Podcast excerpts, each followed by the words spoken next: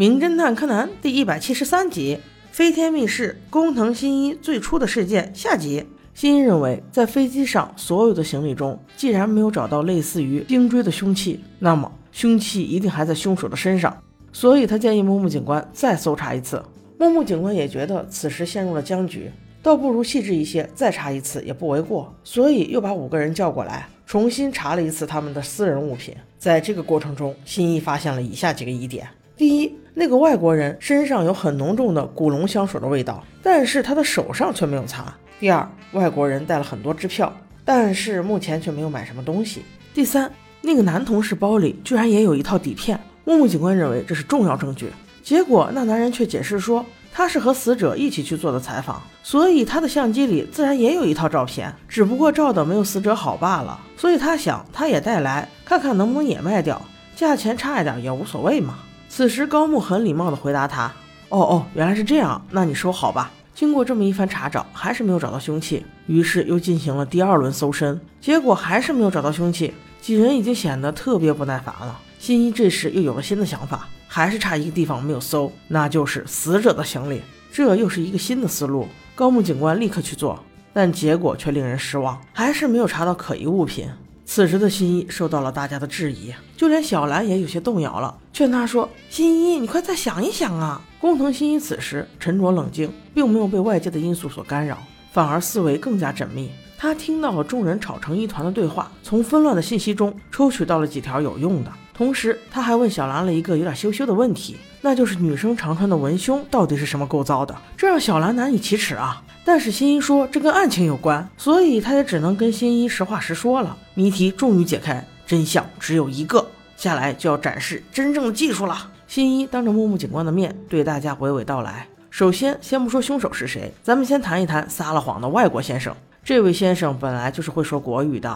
然而，他撒的谎是他带那么多钱的真实用途，他的目的就是为了买底片，就是他和死者约好在卫生间里交易。但是没成想，当他去的时候，跟他交易的人竟然死了。情急之下，他就搜索了死者的裤兜，看看能不能找到底片。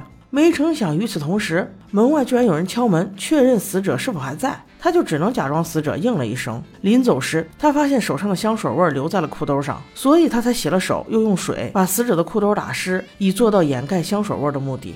但是我确信凶手不是他。这时，外国人突然开口了：“警官，没错，正如这位少年所说，我是受人之托来收买底片的。我去到卫生间，发现那人确实已经死了。”之前没有说，是因为我害怕你们怀疑是我干的。新一继续说道：“对，没错，凶手不是你，而真正的凶手就是在你之前动手的，也就是去过卫生间的短发小姐。当时她的男同事正在死者后面的一排睡觉，而死者还在卫生间没有出来，这个可就是大好时机。短发女先是把死者所戴的眼罩和帽子都给男同事戴上。”以此来伪装，让大家都认为死者那个时候还活着。然后他趁长发女睡着之后，跟死者说有话要跟他说，一会儿卫生间见。所以死者先去了卫生间等他，他准备好迷药才过去，把死者迷晕后，用特制的凶器将他戳死。而凶器一直都找不到，就是因为他还藏在凶手的身上。此时大家都质疑道：“我们都已经搜了两次尸了，都没有找到，那你说凶器到底是什么？”新一却说那是女性特有的一件物品。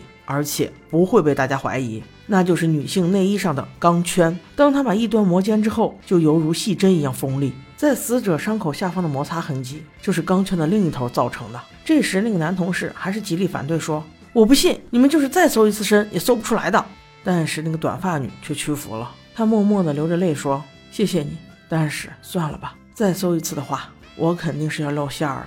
我杀他就是因为三年前他获奖的那个照片，他对我承认过。”那张照片并不是他偶然拍的，而是他蓄意制造的呀！长发女孩赶紧问他说：“啊，难道说那场火灾不是偶然发生的？”